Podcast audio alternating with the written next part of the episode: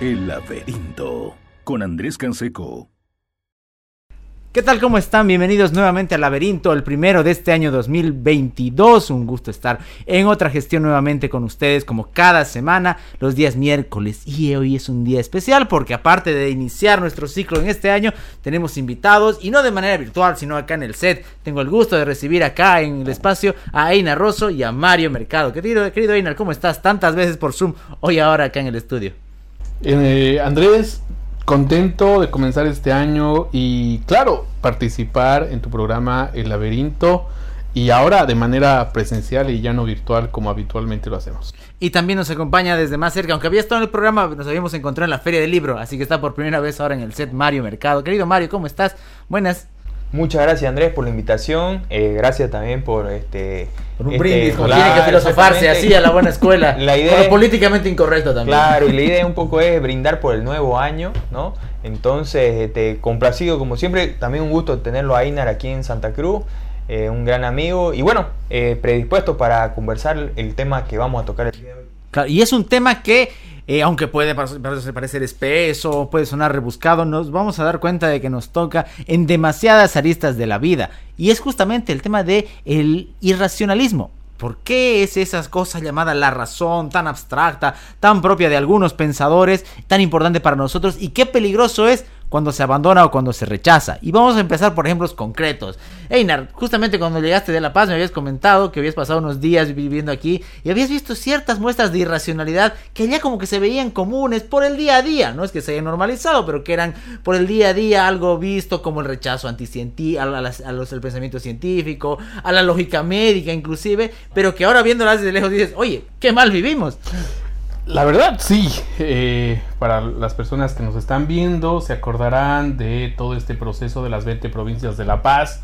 Claro, yo que vivo en La Paz, esa cercanía a veces no te hace ver de manera preocupante, porque lo ves como una cuestión cotidiana. Pero ya la lejanía, el hecho de venir de vacaciones a Santa Cruz y ver eso en las noticias, pues resulta bastante, no solamente irrisorio, sino hasta incluso un poco eh, preocupante. Y por no decirlo, incluso hasta cruel, el hecho de que estas personas vayan con una posición anticientífica. Pero acordémonos que esto no es una novedad. La asamblea ya en la época de transición de años, hace dos años atrás, estaba promoviendo, por ejemplo, el hecho de hacer en eh, universidades estatales, por así llamarlo, eh, la producción del dióxido de cloro, ¿no? Y el año pasado se hizo eso, la venta en una institución académica como la EMI, que es la Escuela Militar de Ingeniería, la producción de dióxido de cloro, o en la Universidad de Oruro, por ejemplo, en la UTO, y así podemos citar varios ejemplos. Entonces, la irracionalidad en la parte de un contexto como el que estamos viviendo actualmente, que es la pandemia, que todavía no se ha marchitado, pues resulta preocupante, sin duda. alguna. Y resulta preocupante, ¿verdad, Mario? Porque en este ejemplo, eh, a ver, notamos no solamente eh, lo peligroso en lo que puede decantar a nivel de consecuencias de salud, sino además por la cantidad de gastos y hasta muestras que da el poder o los poderes en sus diferentes niveles de aquello. Recordarás, por ejemplo, a personas del gobierno transitorio y del actual con las célebres tarjetas anti-COVID o, como dice Einar, promocionando eh, curas que, tienen que ver más con pseudociencia y mística o algunas con intereses económicos y con curas o, tratamientos reales. Siendo también una, una muestra de- de ese desconocimiento y de esa irresponsabilidad que hay desde el poder. Claro, eh, si por ejemplo uno lo, lo quiere analizar el tema del irracionalismo como una, como una, si se quiere, como una categoría de, pensamiento, ¿no? Eh, muchas de estas corrientes que, pueden ser irracionalistas o consideramos que es parte de una especie de irracionalismo eh, intelectual, si se quiere, tiene que ver con eh, algunas características. Y una de esas características es, por ejemplo, volver a, a- un primitivo- primitivismo ancestral, ¿no? Eh, buscar al- alternativas, por ejemplo, a lo que hace la industria, en este caso, por ejemplo, la industria farmacéutica, lo que hacen este, por ejemplo, eh, los académicos, la ciencia, porque si uno analiza, por ejemplo, y más o menos leyendo algunas cuestiones que plantea Juan José Sebrelli, él habla ¿no? que eh, en este caso de la posmodernidad, que podría ser una época, digamos, si lo, dividimos en eventos macrohistóricos, de que el irracionalismo es como una nace o se origina con, debido a una insatisfacción ¿no? de, eh, del progreso que se entendía que, había con el impulso de la ciencia, la tecnología y en este caso el pensamiento racional. Y este, esta nueva corriente es como una alternativa y es como una contrarrevolución intelectual, pues, ¿no? Y en, en, en, que tiene criterios políticos, justamente. Exactamente. Entonces, eh, mucha de esta corriente ha tenido este, esa valoración política y no, no, no analiza, digamos, desde un punto de vista no, no diremos objetivo porque eh, cuesta, digamos, a veces llegar por, por, las, por, las, condiciones, por las ideas, los valores eh, y cierta ideología que cada uno puede tener, pero sí diremos de que eh, no se busca una especie de neutralidad al analizar un tema, sino que antepongo mis valores, mis creencias y este, hasta mis emociones, digamos, para, para seguir esta corriente. ¿Y dónde quiero ir con esto? Bueno, justamente lo que vos decís, este, mucha de esta corriente hoy este, abunda. No solamente se han hecho, por ejemplo, algunas, algunas marchas en La Paz o en la Universidad de Oruro. Aquí la Universidad Autónoma Gabriel René Moreno fabricó dióxido de cloro y a mí me parece que eso tenía más eh, una, una, vocación de carácter política que, que un beneficio real para la sociedad. Porque si uno analiza, por ejemplo, hasta ahora existen documentos académicos que avalen eso y más bien sucede todo lo contrario. ¿no? Y desde el poder, evidentemente, este, se ha de alguna manera mal informado muchas veces y eso obviamente ha traído consecuencias. ¿no? Por ejemplo, veía uno eh, a gente de las juntas vecinales del Alto quejándose de que el mismo gobierno que supuestamente era aliado les había dicho que esto era falso, que y uno puede ponerse a pensar, bueno, ¿y cuántas personas por esa mala información eh, han enfermado y en todo caso han muerto? ¿No? Porque eso, e, esas consecuencias... Y morirán, porque no se puede retrotraer fácilmente y reeducar tan fácil. Exactamente, entonces eh, yo creo que es, es, algo importante que la sociedad lo debe tomar en cuenta y que no debe caer en esto, en esto de la famosa falacia de autoridad, ¿no? Eh, dijo el presidente, o dijo el diputado, o dijo el vecino de mi barrio, sino buscar eh, la mejor información. O dijo el pastor. Ah, Exactamente.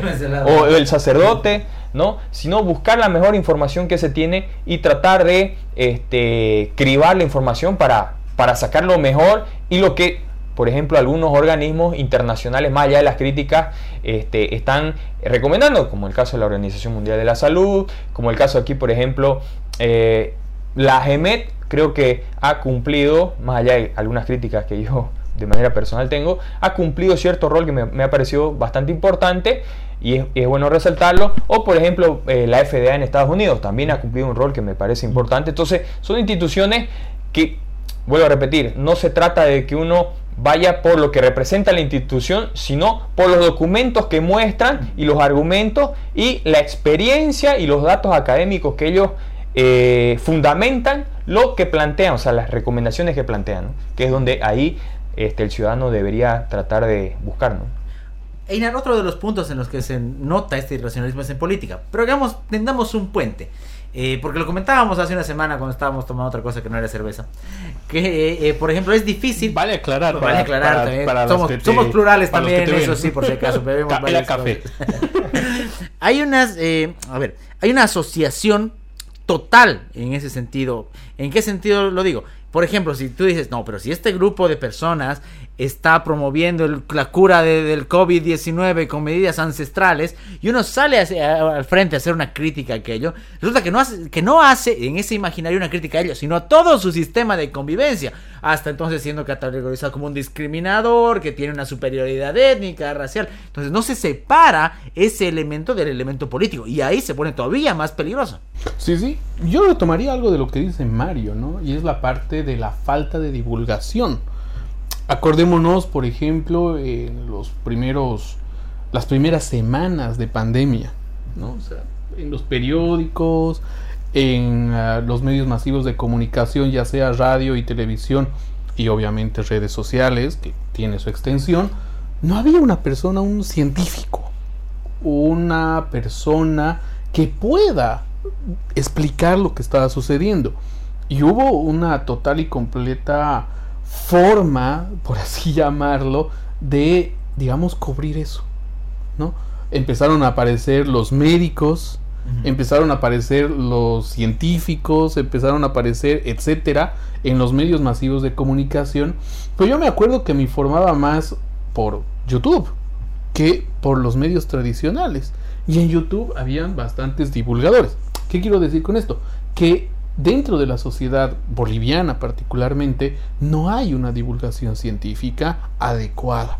Por tanto, se apela a la parte de lo que dice Mario, a el político, el diputado, el senador y no sé qué. O el periodista, la figura de opinión. Exactamente. puede ver a Carla Rebollo hablando de, de remedios y de curas, por claro, ejemplo. Claro, imagínate que eh, recientemente está un señor en La Paz que creo que es parte del magisterio rural, y empezó a decir que no se debería pedir la parte del carnet. Ok, podemos tener nuestros reparos en la parte de la carnetización que se está pidiendo, pero digamos como que eso que comprueba que tú te vacunaste. Ok, pero el señor se había hecho vacunar el año pasado en septiembre y él es uno de los antivacunas y demás. Entonces, todo esto te muestra, al final de cuentas, que no se está teniendo una muy buena eh, divulgación o información hacia la sociedad. Entonces, claro, esto resulta preocupante desde muchos factores. Y ahí entra el hecho de la política, la cultura, la educación. En el caso de educación, qué sé yo, eh, la pandemia ha hecho que todo sea de manera virtual. Igual puede ser el hecho de que tenga ciertas ventajas como desventajas. Pero en el caso boliviano, con el Internet que tenemos, ha habido más desventajas que ventajas. Eso ha hecho que los estudiantes, bueno, no tengan una mejor forma de educarse. Pero no vamos a echar la culpa, me parece, aquí a decir, bueno, si vamos a tener mejor educación, vamos a tener mejores estudiantes. No, porque también viene de un aspecto cultural, ¿no? Lo que decía Mario con las curas ancestrales, vemos a vicepresidente David Choquehuanca haciendo rituales o manifestando que las dos veces que le dio COVID se curó con hierbas, pastos y demás cosas. Eso desde un aspecto político, de comunicación política, puede repercutir a una ventaja, que se está comunicando con aquellas personas que les dijeron en su momento que el COVID no existía y se podía curar con una medicina tradicional. Hace semanas atrás se incluso se hizo una presentación de una guía de plantas medicinales que cura el COVID. Ok, uno podría decir, ya, yo me curo con determinadas plantas la enfermedad X que yo tenga. Bien, pero el COVID es una enfermedad del, de este siglo. Vamos a poder curar esa enfermedad con plantas de siglos atrás es como querer curar, no sé, el cáncer con, digamos, medicina que se utilizaba hace años atrás en donde te ponían unas plantas en la mano y te envolvían y listo. O sea, son cosas que al final de cuentas no empiezan a encajar. Y superan hasta el pensamiento mágico. Ni siquiera la profesora Sprout de Harry Potter podría curar con esas hierbas así. Claro, o sea, entonces uno llega a pensar que desde Vuelvo al, punto, Choquehuanca manifiesta esto el vicepresidente y esas personas lo toman como palabra absoluta. El hecho mismo ya de tomar como palabra absoluta a una autoridad te da directamente una implicación de que en la sociedad boliviana no se tiene un pensamiento, digamos, independiente. O sea, uno no reflexiona sobre eso. Pero no podemos ahí a culparle directamente al individuo. Si el individuo se está preocupando por qué tiene que comer mañana, dónde tiene que ir a trabajar, dónde va a poner a sus hijos a, eh, qué sé yo, a que aprendan algo, ¿no? Lo peor que, que, va a pensar es pues en reflexionar sobre su cotidianidad. Entonces va a aceptar la información que le venga de arriba. Y más viniendo de una sociedad tan cerrada como la nuestra. Y digo cerrada en el sentido no solamente de pensar, de pensar como caballo cochero sin ver las perspectivas, sino cerrada en el hecho de que se asume lo que dice una autoridad como palabra santa, ¿no? Ya sea una autoridad como el vicepresidente o el presidente, o ya sea, por ejemplo, una autoridad como el que representa tu sindicato. Entonces, estamos en una deriva tan complicada que es difícil de salir, ¿no? Y claro, parece, parece incluso eh, paradójico que desde ciertas, eh, no sé, programas, por ejemplo, como el tuyo, se promueva una visión más racional, más crítica en una sociedad tan mágica, tan eh, cercana a, digamos, el pensamiento mágico. Entonces, todo esto nos debería llevar a la desilusión, pero creo que hay que hacer por lo menos un poquito de, eh, de visión positiva y no ser tan escéptico frente a una realidad tan oscura. como decía Walter Benjamin, solo por amor a los desesperados conservamos todavía la esperanza. Ah, hay una cosa que, mencionaba eh, Einar y me gustaría que seguir contigo Mario. Eh, este asunto de que más allá del COVID, o sea, la política se mueve por irracionalidad. O sea, y está bien, ya lo hemos conversado en varios espacios, el asunto de las emociones y demás, pero por ejemplo, termina siendo preocupante porque no estás hablando de un siglo XVIII, no estás hablando de un siglo XIX, ni siquiera de un XX. O sea, ya tendrías cuestiones, en teoría, herramientas que le permitirían decirle, que le permitirían a un ciudadano que si le dicen en 20 años vas a ser como Suiza, que no le crea, pues. O que te diga, en un año voy a crear 200 mil empleos, que no le crea. Pero termina siendo fácil que sí le crea al político. Y esto va más allá del momento del socialismo, lamentablemente. Porque se muestra en el oficialismo y en la oposición. Eh, lo que vos planteas es, bastante interesante y, probablemente hace que el contexto incluso sea un poco hasta más oscuro de lo que plantea eh, Einar. Eh, uno, si alguien tiene la oportunidad y de repente algunas personas que nos están escuchando han leído En defensa de la ilustración de Steven Pinker, hay un capítulo que habla sobre la razón y cabalmente ahí un poco reflexiona sobre eh, algunas investigaciones que se han hecho a estudiantes en distintas escuelas en Estados Unidos sobre qué tan bien comprenden, por ejemplo, la teoría de evolución, la teoría de relatividad y todo aquello. Y se ve que, aunque en principio eh, pueden saberla de memoria, la comprensión es muy baja. Entonces, ¿qué es lo que sucede? Eh, si bien este, hay estudiantes cada vez este, que aceptan o tienen mayor confianza en la ciencia, lo hacen casi como una creencia, o sea, como una religión. No tanto porque comprendan y sepan, digamos, las metodologías para alcanzar ese tipo de conocimiento. Entonces, eh, y eso es un poco la, la, desazón que muestra Pinker en decir que probablemente eh, las universidades y gran parte de las escuelas, y no solo ellas, sino incluso los divulgadores, no están haciendo bien el trabajo porque hay una crítica fuerte a que incluso la divulgación está sirviendo simplemente para que de repente salgan personas que se hagan famosas con divulgando y todo, pero están haciendo que la gente crea, pero no entiende y no comprenda realmente las teorías que ellos están planteando. Entonces eso lo hace incluso más complejo el asunto. Y bajo lo que vos decías eh, del tema de la política, y se supondría eh, que la gente tendría más herramientas, ¿no? En pleno siglo XXI, pero ocurre, ocurre lo que hablaba yo hace rato un poco. Existen, si podemos dividirlo en algunos eh, momentos macrohistóricos, donde, por ejemplo, Juan José Sebrelli dice que muchas de las ideas irracionalistas actuales, ¿no es cierto? Que obviamente, este, como dije hace rato, nacen por insatisfacción, nacen por el poco valor del concepto de progreso, que es progreso, que tienen estas corrientes, y sobre todo porque es como una eh, afrenta ¿no? a ciertas cierta, ciertas eh, ideas o, pensamientos de tinte más racional, más empirista, y que uno podría quizás debatir muy largamente sobre por qué ocurre eso. Este, Sebrelli nos dice Muchas de las, estas ideas son parte de la premodernidad. Y si uno analiza, por ejemplo, aquel, aquellas frases, ¿no? Este, por ejemplo, de Nietzsche, cuando dice, este, no existen hechos, solo interpretaciones. Uno va, por ejemplo, a, la antigüedad, me refiero, por ejemplo, a Grecia, lo que decía Protágoras, ¿no? Eh, la medida de todas las cosas es el mismo hombre, ¿no? Donde básicamente este, Nietzsche lo que hace un poco es sacar, extractar una idea de que el hombre, lo que sabe el hombre, esa es la verdad, ¿no? Y eso hoy es lo que, lo que domina lastimosamente, no solo en la sociedad, sino también en la academia.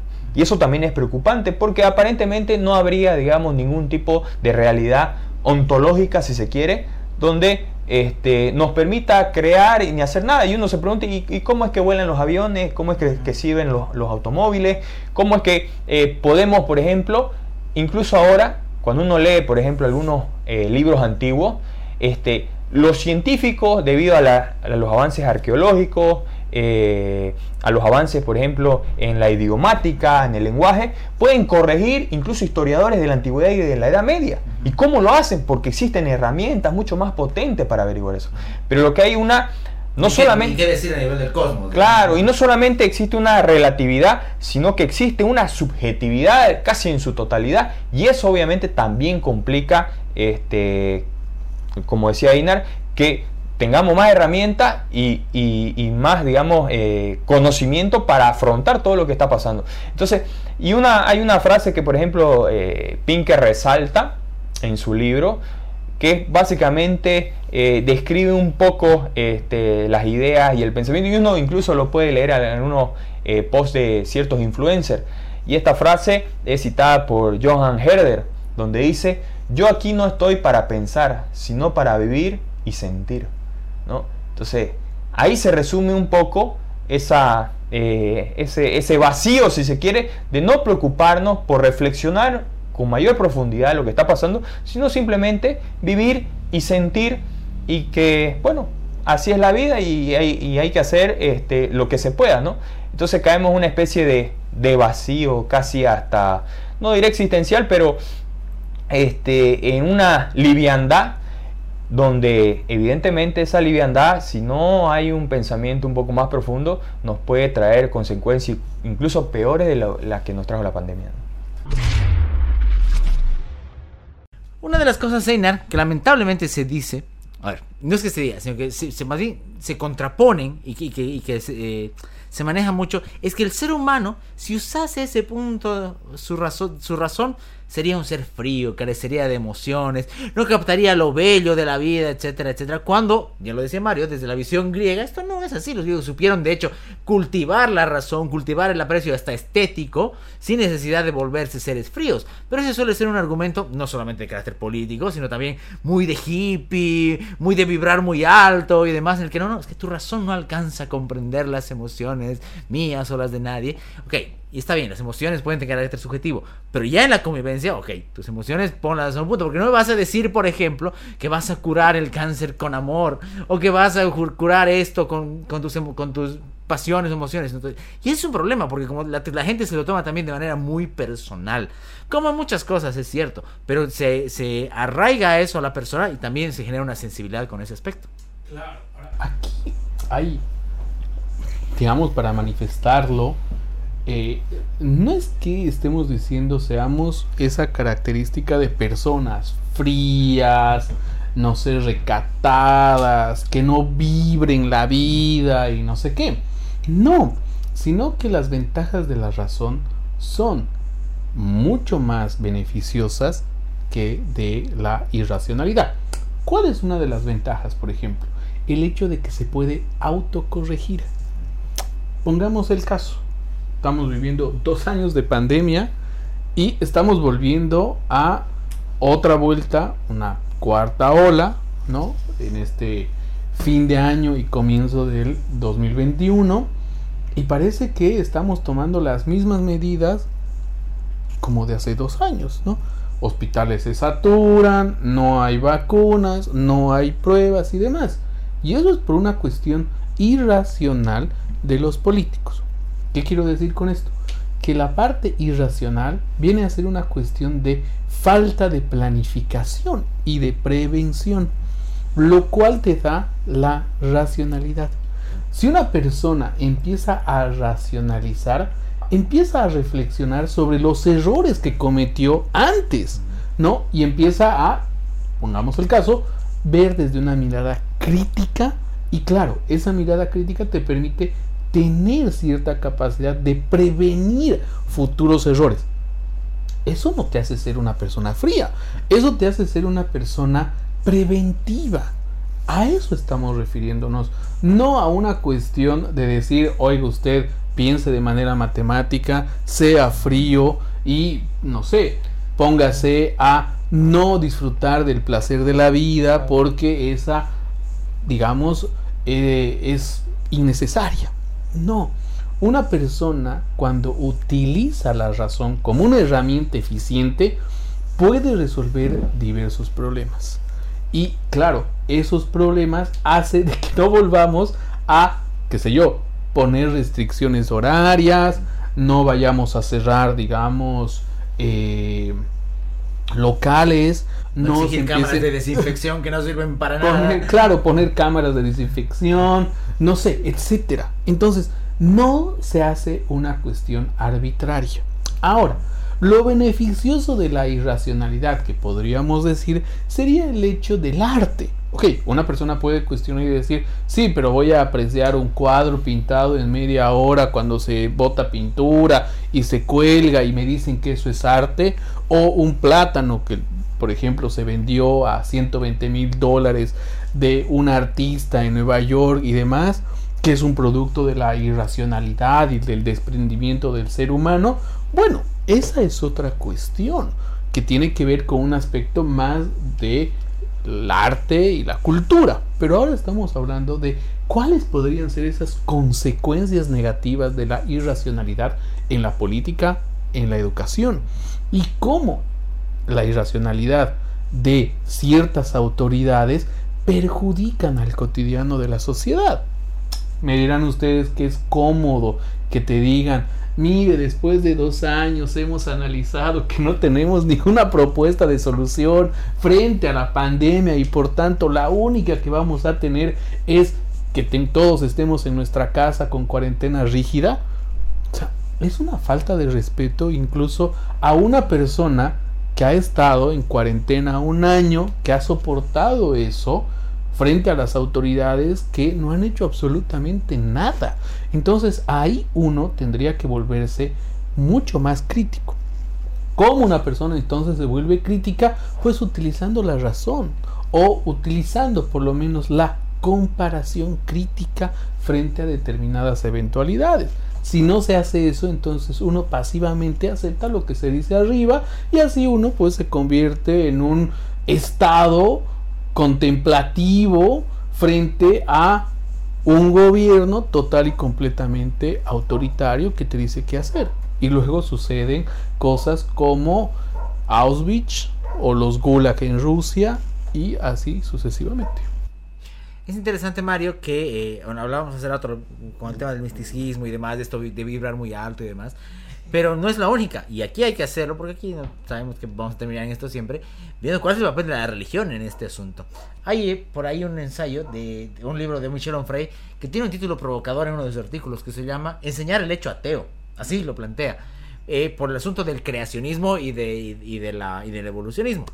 Eh, pero a ver, más allá de ese caso en concreto, vale la pena tomarlo, porque también es, un, es un elemento de ver hasta qué punto la fe puede coincidir en, ciertas figuras, como que sé, como San Agustín, como Santo Tomás, que del que hablábamos la, otra vez, en, eh, eh, en ejercicios lógicos, en esa tarea, y cómo en la persona que lo recibe no, no tiene ese efecto. A y esto va más allá de la, tolerancia religiosa, porque no nadie dice que hay que prohibir eh, cierta religión, sino que, por ejemplo, si me diga, no, no, pero mi pastor me ha dicho que no me va a pasar nada porque mi Dios está conmigo, así que no uso barbijo y no me lo estoy inventando, ustedes saben que eso, que eso pasa. Entonces, la religión también puede, puede tornarse en un elemento. A ver, la religión y las instituciones religiosas pueden tomar, tornarse en elementos también riesgosos y contra la razón.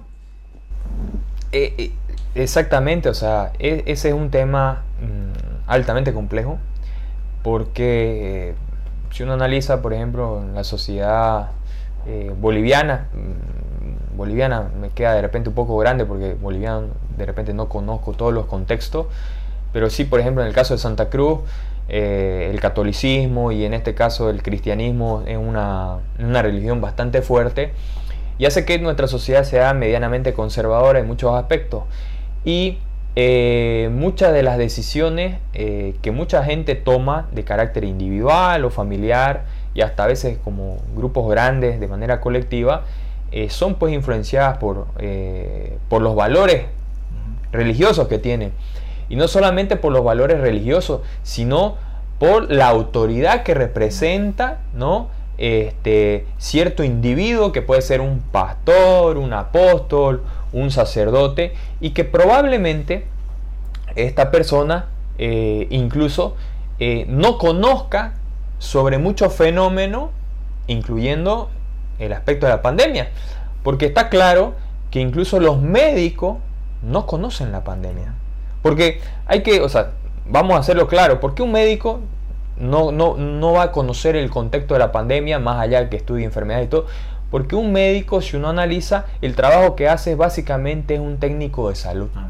No es alguien que se dedica a investigar enfermedades, como lo hace un científico en medicina, o a investigar virus, como lo hace un virólogo. E, es más, yo te lo pongo en, otro criterio que, que alguna vez lo publicamos en redes eh, no, no, toda la formación médica boliviana tiene criterios de epistemología, eh, no toda tiene criterios de lógica a veces, entonces también ni, de, ni de ética. Eh, ni de ética, entonces baja un sistema, no es que sea mala la labor, al contrario es noblísima, yo tengo parientes médicos, pero no es ese mismo nivel científico que al principio detallaba vaina exactamente, o sea, mucho de lo, o sea, no es que uno quiera recriminar lo que hacen los médicos, sino más bien yo soy agradecido con los médicos por muchas razones, me han salvado la vida, y, creo que hay buenos médicos en nuestro medio. Sin embargo, este, hay muchas cuestiones que los médicos a veces eh, desconocen que no saben, como por ejemplo los aspectos, un virus. ¿Por qué, por ejemplo, una de las mayores críticas que se hace a la Organización Mundial de la Salud y otras entidades, la gente, eh, básicamente, así más o menos lo voy a, lo voy a catalogar un poco, me parece que muchos ciudadanos se comportan eh, igual que los niños con el tema del dinero. Los niños, por ejemplo, cuando ven algo en el súper o en la venta, le dicen, papá, yo quiero eso. Y si no, llora, llora, llora. Porque el niño obviamente no tiene, no sabe de qué es lo que tiene que hacer su padre para comprar ese juguete, ese chupete o, lo que sea. Es como dice Ortega y Gasset, perfecto, el, niño caprichoso que cree todo se le da por añadiduras. Exactamente, y lo mismo sucede con las personas adultas, por ejemplo, que critican a la Organización Mundial de la Salud. No en el sentido estrictamente político de lo que juega la entidad, sino de la incertidumbre que existe en cuanto al conocimiento, porque no se sabe cómo se genera ese conocimiento sobre el virus y se dice, no, si es que estos científicos no saben, no tienen idea. Y es lo mismo, el niño no se da cuenta lo que le cuesta al padre conseguir el dinero y el ciudadano, lastimosamente promedio, no se da cuenta lo que cuesta tener conocimiento y que lleva tiempo y esfuerzo y dinero. ¿no? Y aún así, por ejemplo, hasta hoy en día no tenemos vacunas para el VIH de SIDA.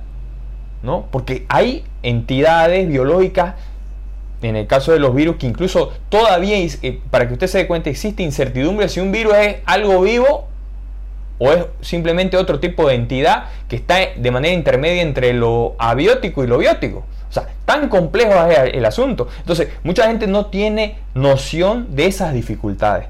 Entonces, simplemente, no, estas entidades, los científicos no saben, nos están engañando. Entonces, yo creo un poco que eh, este fenómeno de la pandemia muestra, eh, si se quiere, eh, situaciones bastante complejas que el ciudadano desconoce y que eh, por la emotividad, por los componentes que decía Inar, políticos, los medios de comunicación, que tampoco mm. muchos este, no han estudiado tampoco mucha ética, este, no hacen que exista una ciudadanía más crítica, ¿no? Y la falta de herramientas, ¿no? Mm. Entonces, este, un poco eh, lo que quiero plantear es que al margen de, de, de, todo ese escenario que podría ser un poco sombrío, yo pienso que existen algunas fuentes importantes, como decía Einar, algunas instituciones que hay que ver eso que están argumentando, eso que están diciendo estas instituciones, ¿de dónde, de dónde nace ese razonamiento?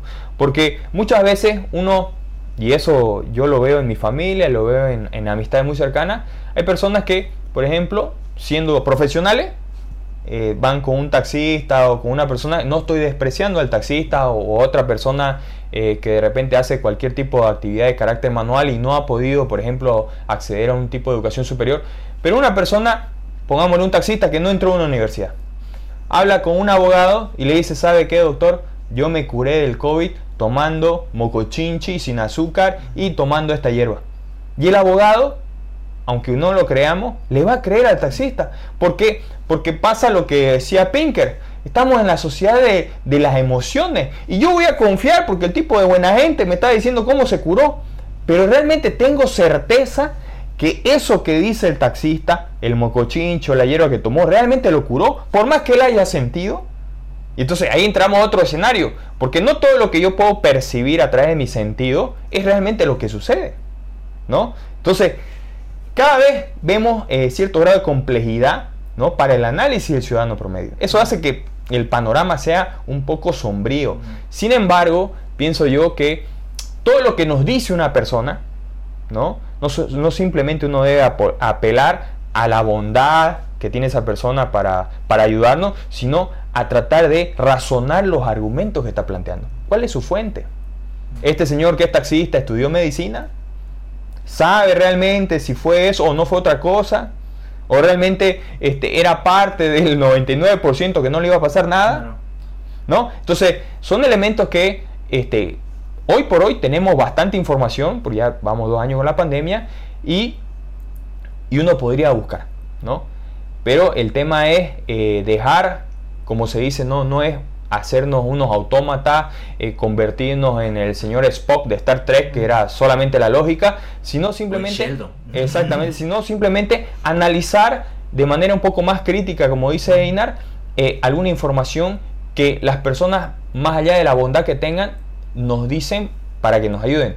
Yo tengo que, de alguna manera, eh, ser un poco escéptico de manera metódica con esa información. Ahora, pasa Inar, y, y aquí pueden encontrarse puntos eh, comunes entre lo que es la libertad y la razón, ¿no? Porque si con la libertad tienes que hacer cargo de la con la responsabilidad de lo que haces, bueno, lo mismo con la razón, pues. Si rechazaste el designio de, al, de un ser mágico, inexistente, o de una autoridad moral, política y demás, bueno, entonces hacete cargo con tu razón. Y eso también puede ser una de las cosas por las que consciente o inconscientemente la persona lo rechace. Digo, es que yo no puedo hacerme cargo. Que venga alguien y, me diga y que sea cargo por mí. Claro, está la parte de que me lo resuelva, ¿no? Como Kant, si tengo un médico que me diga lo que tengo que hacer, si tengo un cura que tengo que... Lo, lo seguiré, ¿no?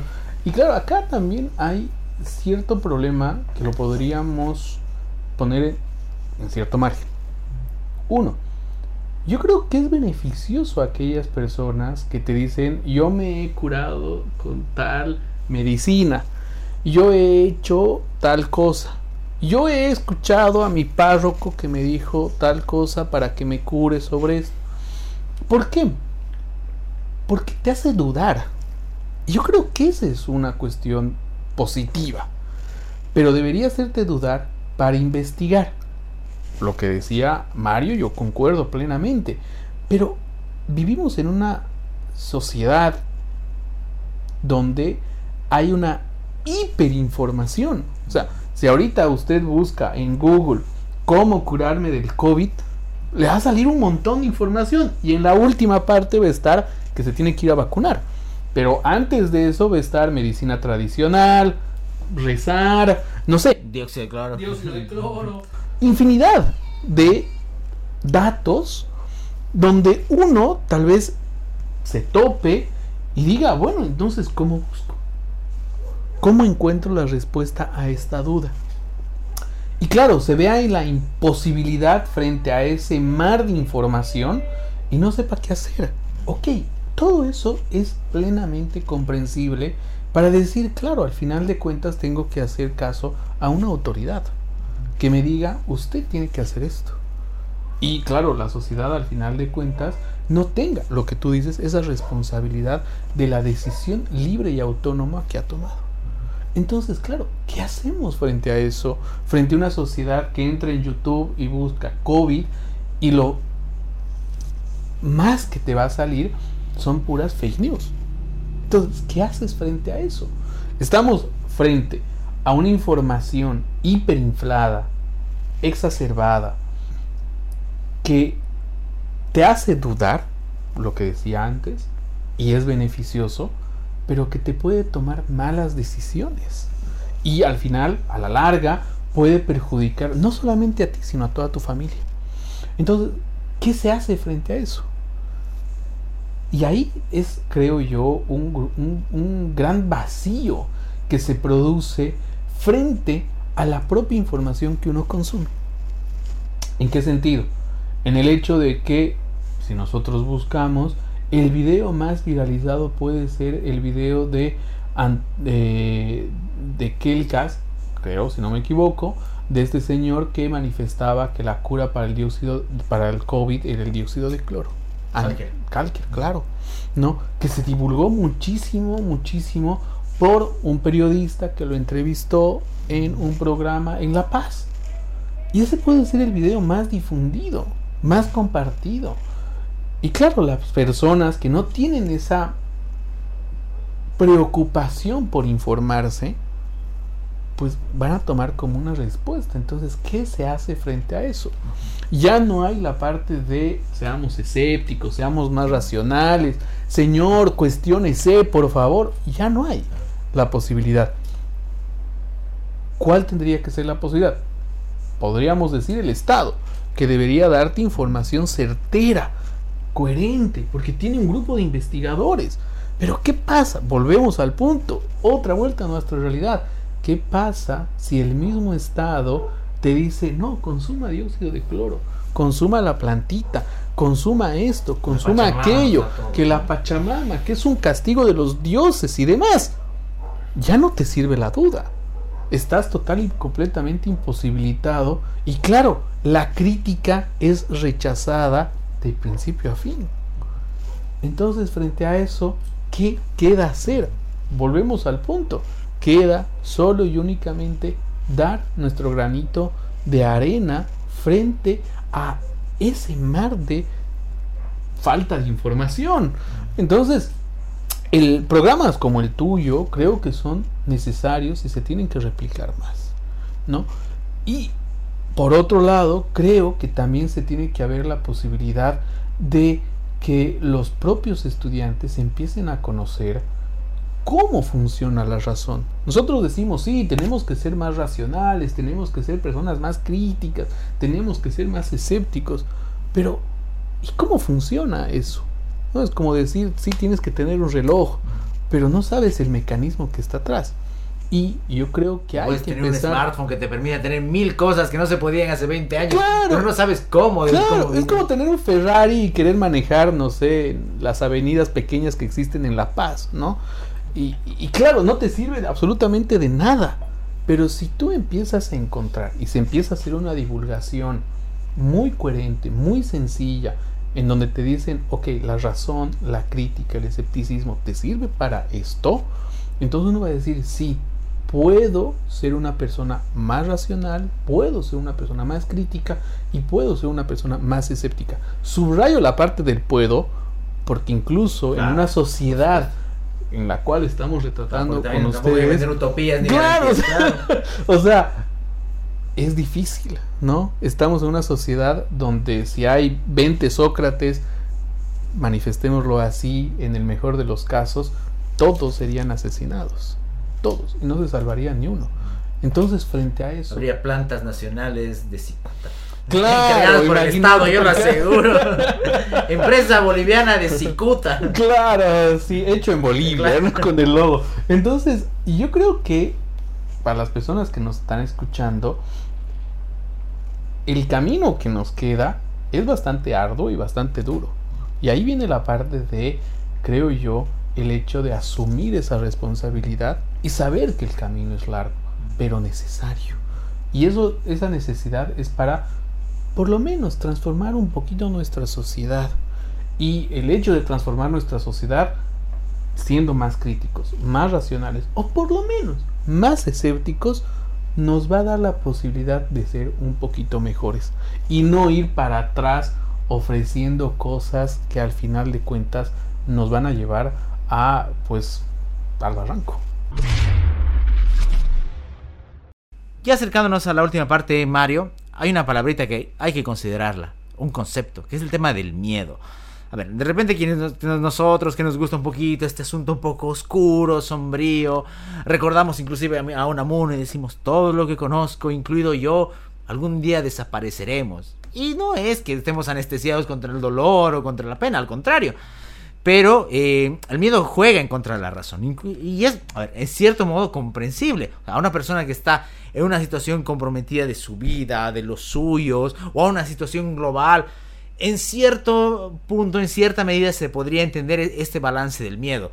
El problema es que en vez de ser una, eh, una un paliativo, eh, la, razón se convierte en lo último a lo que se recurre. Uno podría decir, sí, yo voy a perecer, pero es mi destino como ser humano perecer. Mi naturaleza, mi esencia está en aquello. En cambio, el ser humano, en la gran mayoría, no lo hace, entonces recurre al contrario para aquello. Inventará excusas como la vida eterna, perdón por los que creen en la vida eterna, pero así es, o en otras cuestiones que le permitirán dar explicaciones irracionales a los problemas terrenales y a los post-terrenales. Entonces el miedo también se convierte en un obstáculo para la razón. Comprensible, pero real. Sí, sin duda que sí. Eh, y por ejemplo, para dar, hablar sobre el contexto del miedo a la muerte, yo pienso que es algo que de alguna manera todos lo tenemos, ¿no? Más allá del de, el nivel de racionalidad que exista. Sin embargo, pienso que hay personas que probablemente eh, lo saben manejar quizá mucho mejor que otras, ¿no? Y lo puede, se puede hacer a través, por ejemplo, de ciertas creencias, ¿no? Como creer en una vida más allá. O también desde un punto de vista racional. En el libro, por ejemplo, de Rerum Natura, o La naturaleza de Lucrecio, hay una parte que es bastante fantástica, fabulosa. Y habla sobre eh, la mortalidad que existe, no solo de manera corporal, sino también espiritual y del alma. O sea, para Lucrecio, en un libro que se escribió este, en el siglo I Cristo aproximadamente, este, él habla de que todo va a perecer. Y aún así, eh, sabiendo que todo va a perecer, él dice, si usted no va a sentir, ¿qué miedo va a tener después? De repente de la nada. Ahora, obviamente, para una persona que quisiera tener una mejor vida, una mejor existencia que la que tiene ahora, o ver a sus seres queridos, disfrutarlos, porque hubieron algunas cuestiones inconclusas en esta vida, no solo de carácter biológica, sino de manera biográfica, si se quiere, este, puede ser eh, angustioso, puede ser doloroso y puede ser hasta trágico. Sin embargo, eh, si uno lo analiza así, desde ese punto de vista, en caso de que no haya nada después de esta pequeña existencia, este, dolor no va a haber. ¿no? Entonces, eh, o sea, un poco lo que quiero manifestar, más allá de las creencias que tengan las personas que nos estén escuchando, es que han habido personas que han tratado de un poco de pensar y reflexionar sobre ciertos miedos que pueden tener las personas, ¿no? En este caso la muerte. Pero eh, los miedos no solo juegan eh, con la muerte, juegan con la enfermedad, juegan con el futuro, juegan con la economía.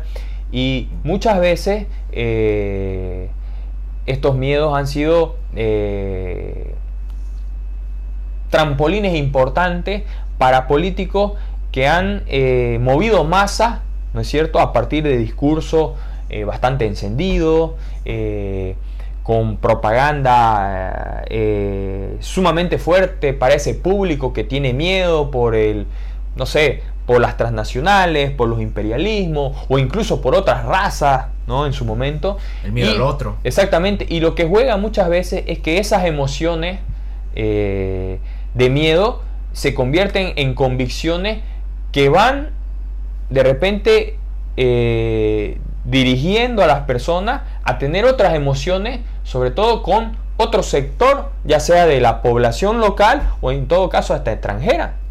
Y que también ahí está el factor, ¿será tan así lo que dice este político, más allá de las condiciones económicas y todo? Porque, por ejemplo, con el tema de la pandemia salió es eh, el factor de la farmacéutica. Las farmacéuticas se están aprovechando y ese, es un, discurso, ¿no es cierto?, que se ha venido eh, desarrollando. Sin embargo, eh, ¿cuántos países han fabricado vacunas? No es una farmacéutica ni dos. Incluso hay dinero público que se ha puesto. Entonces, yo pienso que ahí, lo que decía Inar un poco, si bien tenemos mucha información, también uno puede leer distintas, distintos tipos de información y tratar de contrastar, ¿no es cierto?, con lo que sucede. Porque a veces, si a veces uno no, tiene herramienta, eh, una, probablemente la primera herramienta que uno puede tener es la comparación. ¿no? Si yo, por ejemplo, eh, no sé qué hacer con el tema del COVID, pongámoslo así, no tengo certeza eh, con lo que me diga un médico, bueno, trataré de consultar a tres. Y de eso sacaré yo mi propia conclusión, ¿no? Pero eh, lo que quiero decir un poco es que yo creo que hay diferentes maneras y formas de este, buscar una mejor información. Pero lo que yo quiero eh, expresarle al público es que la decisión sobre muchas cuestiones, de alguna manera, eh, uno es el que decide. Los médicos no van a decidir por usted. Si el médico, por ejemplo, le dice, usted tiene que operarse, el médico no lo va a obligar. Usted sabrá y tendrá usted que tomar esa decisión. Porque la ética médica dice eso, ¿no? Más allá que el médico insista. Entonces, si usted no, por ejemplo, eh, va donde ese médico y ese médico le dice que tiene que operarse por X, Z motivo, lo conveniente sería preguntar por lo menos a dos, tres médicos más. Y eso es lo que, por ejemplo, uno hace cuando va a cotizar una pieza de una movilidad. No va y compra la pieza en el lugar primero que cotizó. Va y pregunta en varios lados para tomar económicamente, digamos, este, una comparación, para tener una comparación y tomar una decisión sobre eso. Y lo mismo si uno no tiene mecanismos para discernir cierta información, lo que puede hacer es eso, es apoyarse un poco en la comparación y a partir de eso tomar una decisión.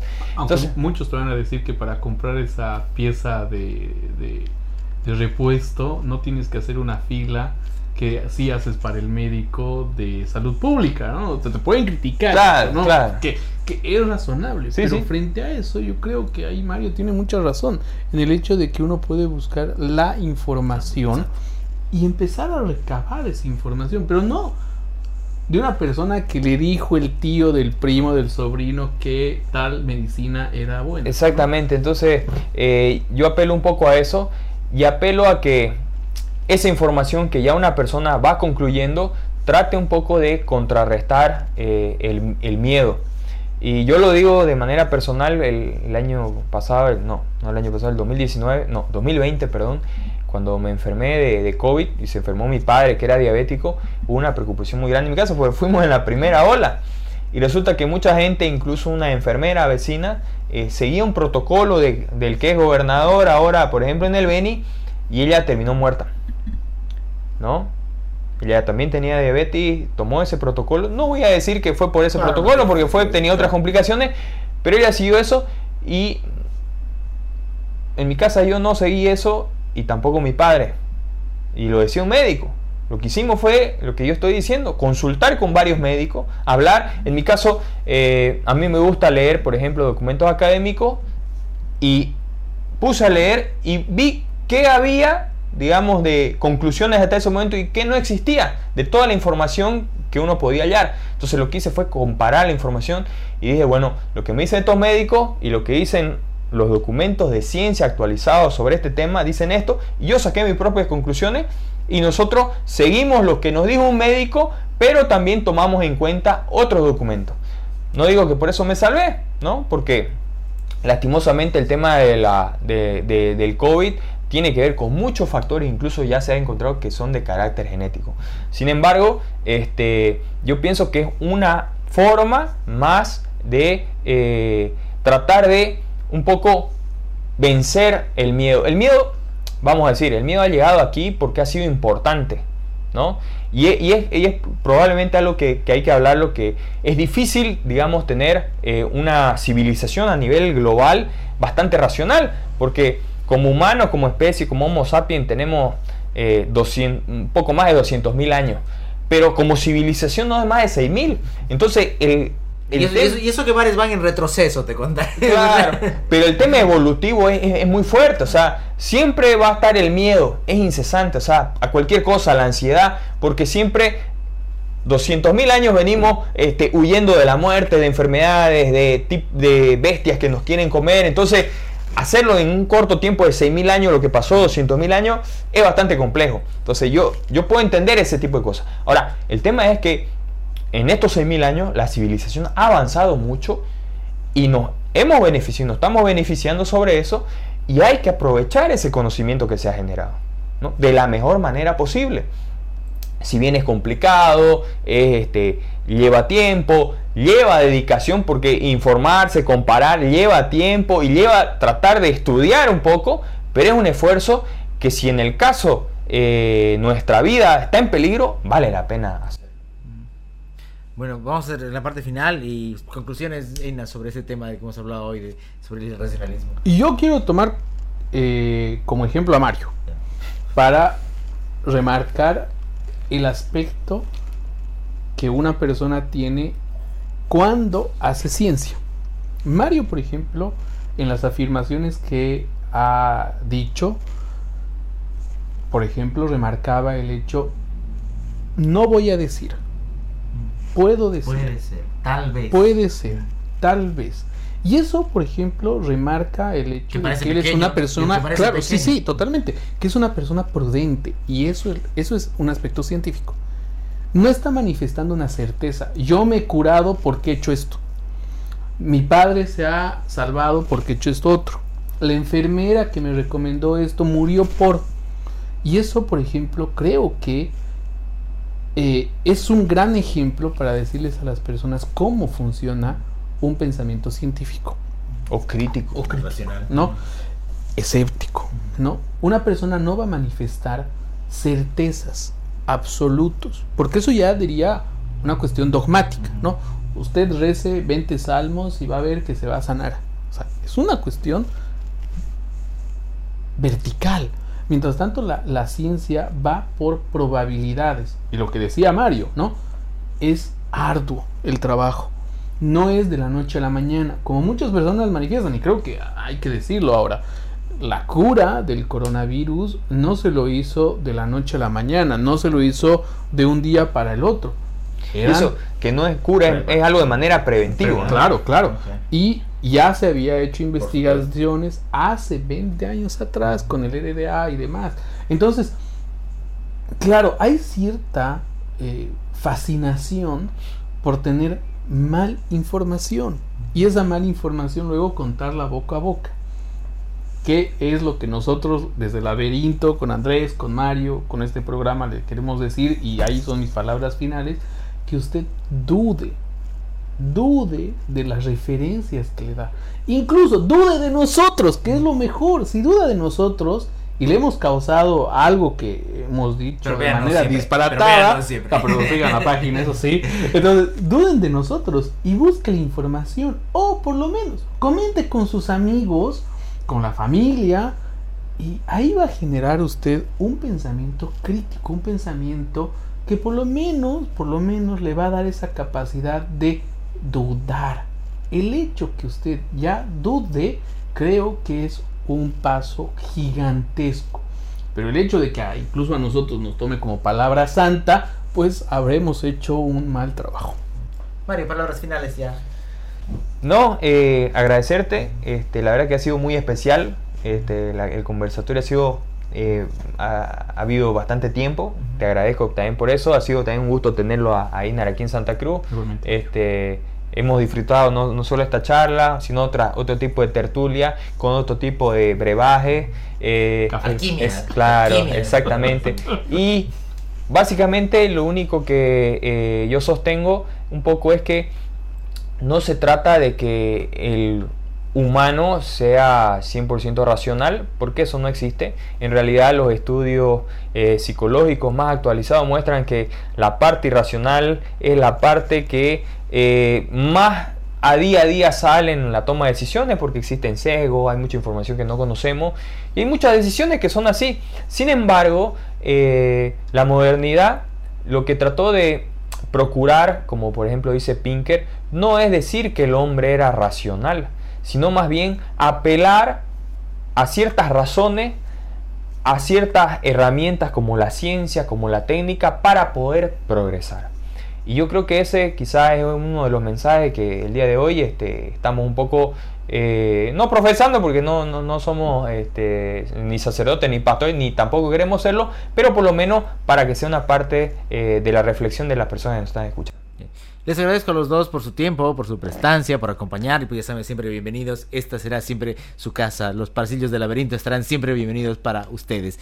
Y agradecerles a todos los que nos han visto, a los que nos han dejado sus likes, sus comentarios, los que han compartido el contenido. Saben que pueden seguirnos en Facebook, en Instagram, en YouTube y también en Spotify. Mi nombre es Andrés Canseco. Nos volveremos a encontrar la siguiente semana en otro laberinto. Que tengan un muy buen descanso.